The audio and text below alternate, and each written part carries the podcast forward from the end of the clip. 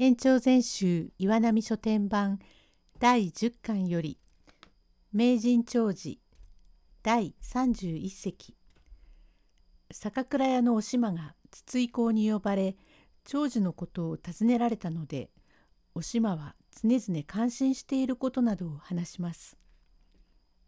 筒井公ちょっと考え事をいたして粗相をした。許せ。措置に尋ねることがあるが、措置も存じておるであろう。措置の家へ出入りをする器具職の長次郎と申す者は、当時江戸一番の名人であると申すことを、措置の父から聞き及んでおるが、どういう人物じゃ。職人じゃによって別に取り柄はあるまいが、どういう性質のものじゃ知らんか。との御意に島地は、かねて長次が腕前の優れておるに驚いておるばかりでなく事前を好む心立ての優しいのに似ず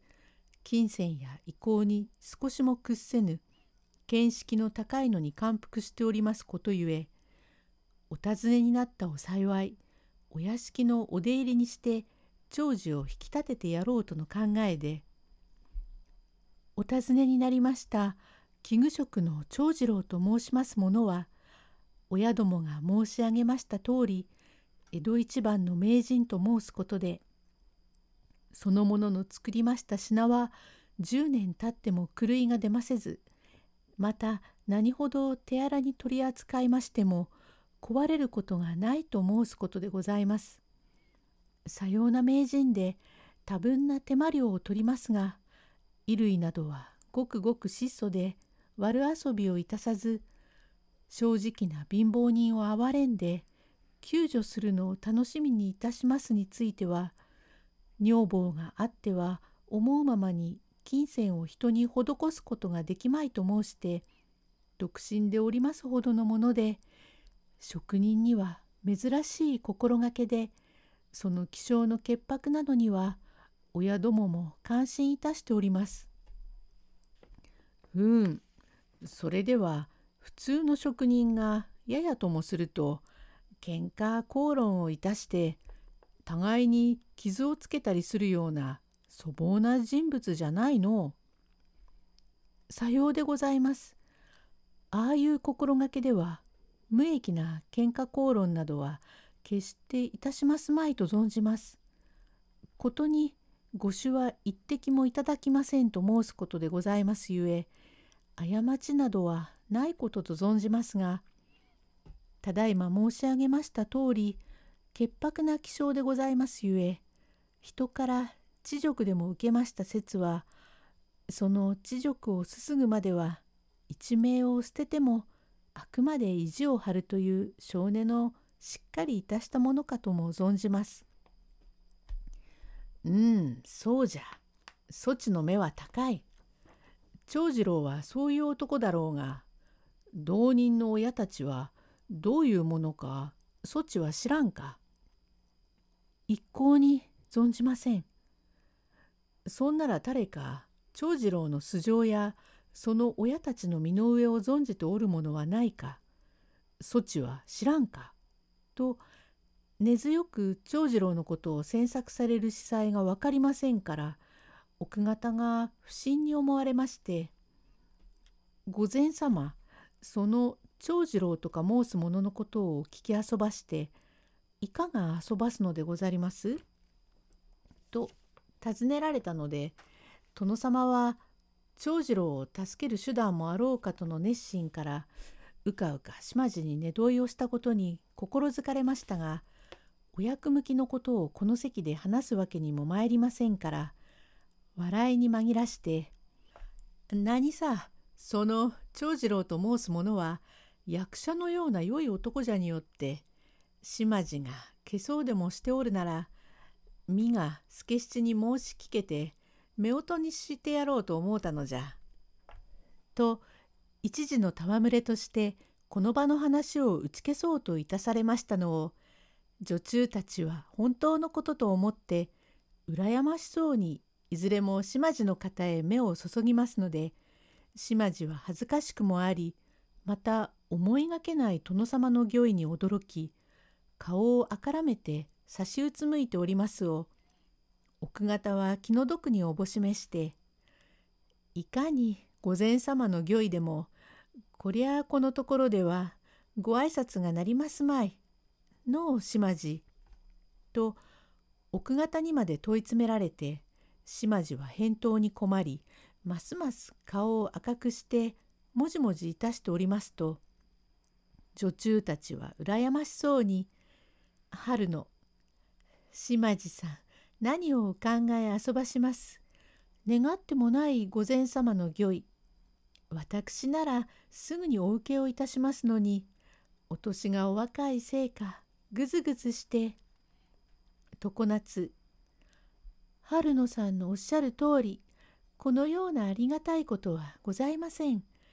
それとも殿子のご器量がお嬢口の金壺さんのようなら私のようなものでもご即答はできませんがその長次郎さんという方は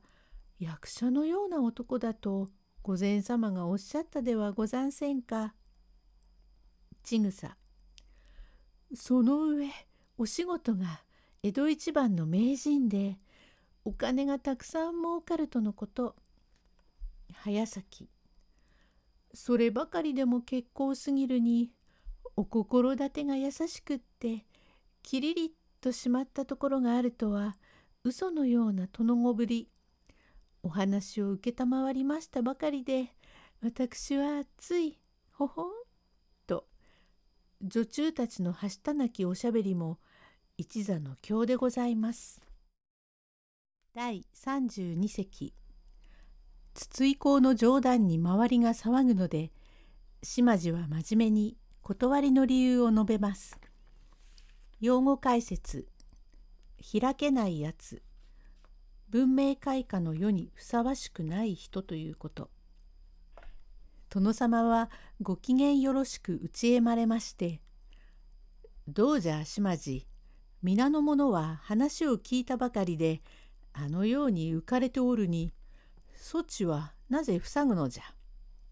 とのっぴきのならんお尋ねを迷惑には思いましたがこのところで一言申しておかなければ殿様が自分を他の女中たちのようにおぼしめして万一父助七へ御意のあった時は稲やを申し上げることもできぬと思いましたから恥ずかしいのをこらえまして少し顔を上げ「だんだんの御意はまことにありがとう存じますがどうぞこの儀はご沙汰やみにお願い申し上げます。長次郎は腕前と申し心立てと申し男として不足の角は一つもございませんが私家は町人ながらも経図正しき家筋でございますれば身分違いの職人の家へ嫁入りをいたしましては第一先祖へ住みませずかつ世間で私の踏み持ちから余儀なく縁組をいたしたのであろうなぞと風聞をいたされますのが心苦しゅうございますれば何とぞこの儀はこの場切りご沙汰やみにお願い申し上げます。ときっぱり申し述べました。おいおい世の中が開けて家族様と平民と縁組をいたすようになった当婚のお子様方はこの島津の工場をお聞きなすっては開けないやつだ町人と職人とどれほどの違いがある頑固にも程があるとおっしゃいましょうがこの頃は身分ということがやかましくなっておりましてお武家と商人とは縁組ができません。よんどころなく縁組をいたす時はその身分に応じて仮親をこしらえますことで商人と職人の間にも身分の分かちが立っておりました。ことに身柄のある商人はお武家が町人百姓を癒しめる通り職人を癒しめたものでございますから島地は長次郎を不足のない男とは思っておりますが物の道理を心得ておるだけにこのご沙汰を断ったのでございます。殿様は元来そういうおぼし飯ではなくただこの場の話を紛らせようと戯れ半分におっしゃったお言葉が本当になったので取り返しがつかず困っておられたところへ島地がご沙汰やみを願いましたからこれを幸いに「おう何も身が無理にそういうのではない。そういうことなら今の話はやめにするから島地大義じゃが魚に何か一つ踊ってみせえ」と踊りのご所望がございましたから女中たちはにわかに浮き立ちましてそれぞれの支度をいたしさあ島地さん早くとせき立てられて島地は迷惑ながら一旦その席を引き下がりましてかような時の用心に宿から取り寄せておいた衣装をつけて出ました。要望は一段に引き立って美しゅうございました。殿様が早くとのお言葉に従い島地は臆する色なく立ち上がりまして玉取りの段を踊りますを殿様はよくもご覧にならず何かしきりにご思案の様子でございましたが踊りの中頃で「感服いたしたもうよい疲れたであろう休息いたせ」と踊りを差し止め酒魚を下げさせ奥方をはじめ女中たちを遠ざけられてにわかに腹心の吟味よりき吉田駒次郎と申す者をお召しになりまして夜の更けるまでご密談をなされたのは全く長次郎の一件について神戸夫婦の素性を取り調べる手がかりをご相談になったので